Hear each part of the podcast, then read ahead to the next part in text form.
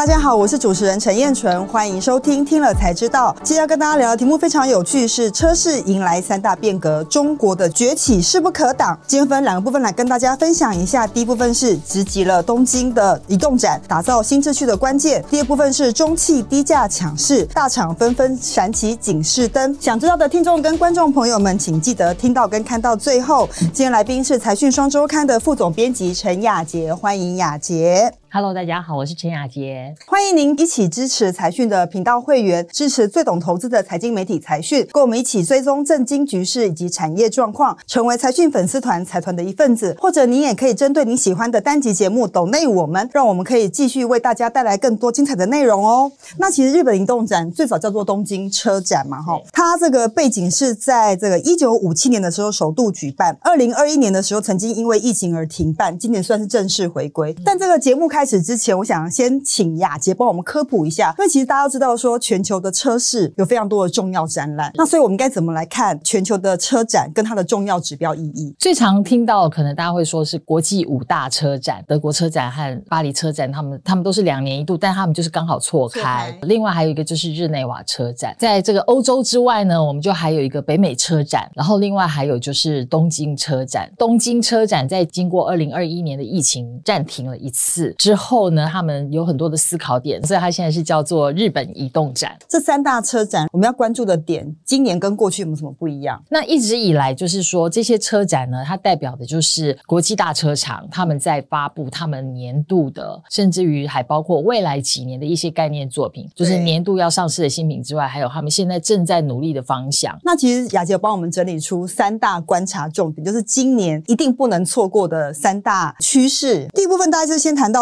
说整个产业秩序变得不一样了，就是说现在日本移动展它的主办单位就是日本自自动车制造工会，它的会长也就是现在丰田汽车的会长丰田章男先生，他就已经观察到一点，去参观的人数是逐年下降，这会是汽车消费动力的一个隐忧。然后再加上就是说现在那个运具电动化的趋势，也的确对传统的车厂造成很大的压力。对，然后可是他觉得现在是要带动大家一起去对于移动这件事情有更多的想象，不是。只是运用在汽车这件事情上面，而是你的移动其实都是汽车产业它应该要努力的方向。全球三大车展来看的话，我们大家可以看到三大趋势。第一个就是刚才我们讲到，我们对于车子的想象已经不是只是车子这一个工具而已，而是整个移动的概念。所以车厂他们对于整个产业链的整合非常快速的往水平的方向移动。也就是说，过去不是造车的产业，现在都投入了移动这个产业，然后他们都会成为汽车厂的。合作对象。比较明显的例子的话，我想要拿那个丰田他们这次参展的产品，除了登月车，还有电动折叠脚踏车。呃，其实除了丰田之外，然后像 Honda，它现在在那一天的展场里面，你会很明显看到，其实它的车子占不到一半的位置，它剩下超过一半的空间就是在展飞机，然后还有就是它的智慧轮椅。对，那这些都是现在车厂正在做的努力，从二轮轮椅、飞机到车子到各种载具，现在还有包括无人的搬运的工具，对对，都是移动的概念，这就是一种水平的发展啦。就是说，在移动工具的应用上，已经跟过去的想象完全不同了。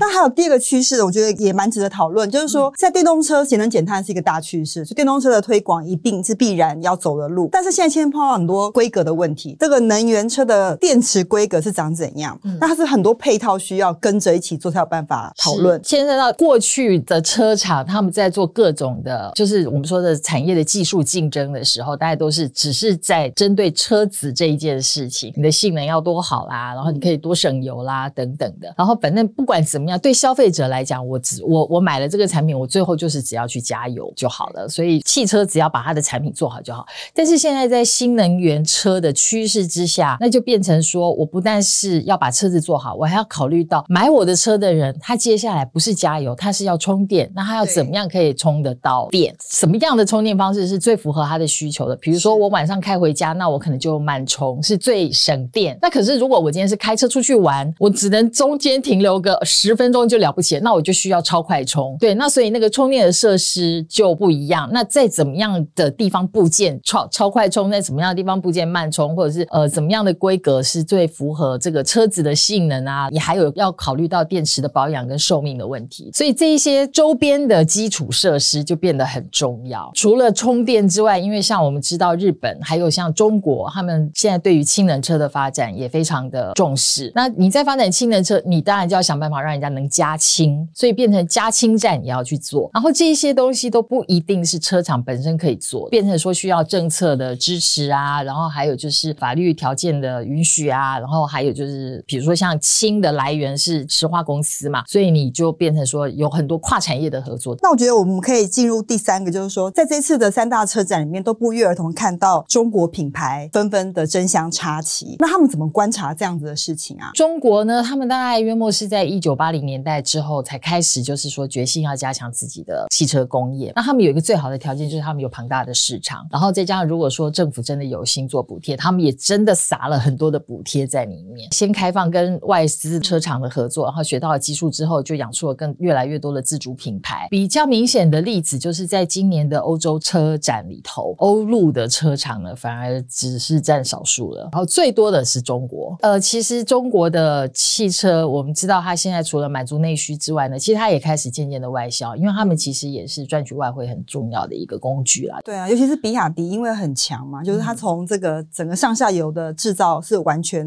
蛮蛮完整的，然后自己有自己的生态链，所以它不只是在中国里面内需能够发展的蛮好，它现在也要走到外销去。这一次这个雅洁在日本车展有看到，就是它推出了两千万日币的高价车，是他们在中国本身发表就已经是好几百万等级的这个仰望这一部豪华休旅车现在在日本正式的呃准备要贩售。其实以日本的车价大概都是五百万到八百万之间是最大宗的消费区间来看的话，其实这个集聚是过去外国车厂要非常顶级的品牌才会碰得到的。但是现在比亚迪就是告诉大家我来了。到底这个现在车厂的状况，包括中国的崛起，对于未来车市的情况，我们该怎么看呢？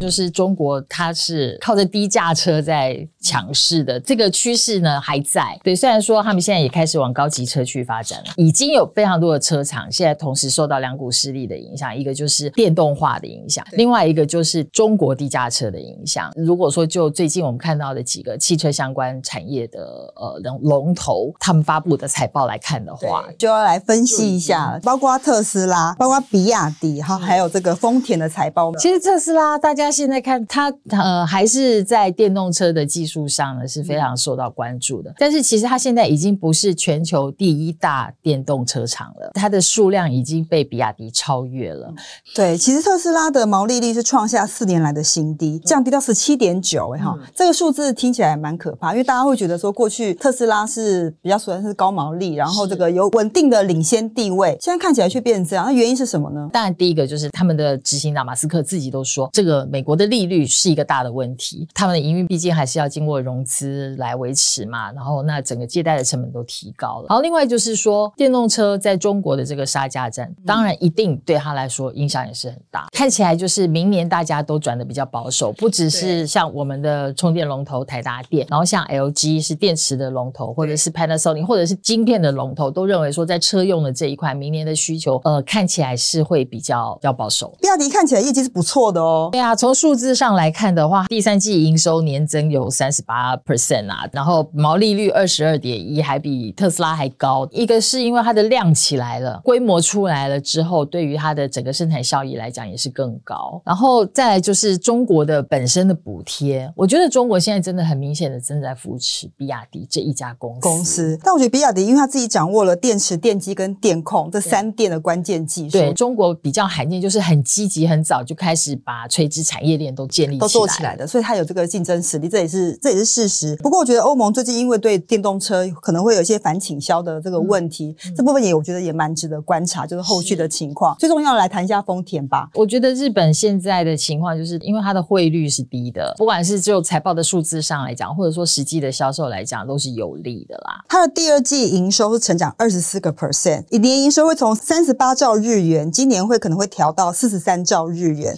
全年预估量也会成长八点八。我觉得这样看起来，虽然它很有隐忧，优，但是好像业绩数字交出来是不错的，大家还是会觉得明年对于车市的前景好像有点隐忧哈。嗯、这部分我们可以从几个点来看呢？我觉得第一个当然就是高利率的影响是不是继续持续嘛？然后因为高利率带来的高通膨，对于消费总是会有一定的压抑，对，所以其他的车厂的悲观不是没有道理的。第二个就是说，因为整个大环境的气氛不好的情况之下，很多企业的投资是会缩手，这个相对来讲，很多的采购也都会比较缓慢。对于汽车产业来讲，会是一个比较大的影响。对，所以这个东西要继续观察了。但我觉得趋势上不会改变，但短期间的调整，我想应该是必存在的，我们就会密切关注。好，接下来我们要回复财团在听了才知道第一百六十一集全民疯 ETF 战胜大盘，打造稳定现金流里面的留言。第一位财团叫做梧桐，他说：“阿 Sir 加油，请问加入会员只能用信用卡吗？还有其他方法吗？”目前 YT 的机制只能使用信用卡，但如果你对阿 Sir 是真爱的话，欢迎加入我们的财讯会员频道。第二位，这位是嗯刘宇伦，他说：“主动型才真是无脑投资，钱给别人管，先赔两趴的年报酬超多，也没有打败大盘。”但我觉得主动式基金跟被动式基金可能大家青菜萝卜各有所好啦，啊、你可以依照你的需求去选择你喜欢的投资工具啦。哈、嗯，第三位是晴，他说：“阿 Sir 超棒，我最爱看你的影片，我没想到我把阿 Sir 这么多粉呢、欸。”有没有成为我们的会员呢？非常重要哦。嗯、感谢你收听今天的节目，也感谢贾杰的分享。如果你喜欢财讯的内容，并愿意支持我们，欢迎您成为财讯频道会员的一份子。听了才知道，我们下次再见，拜拜，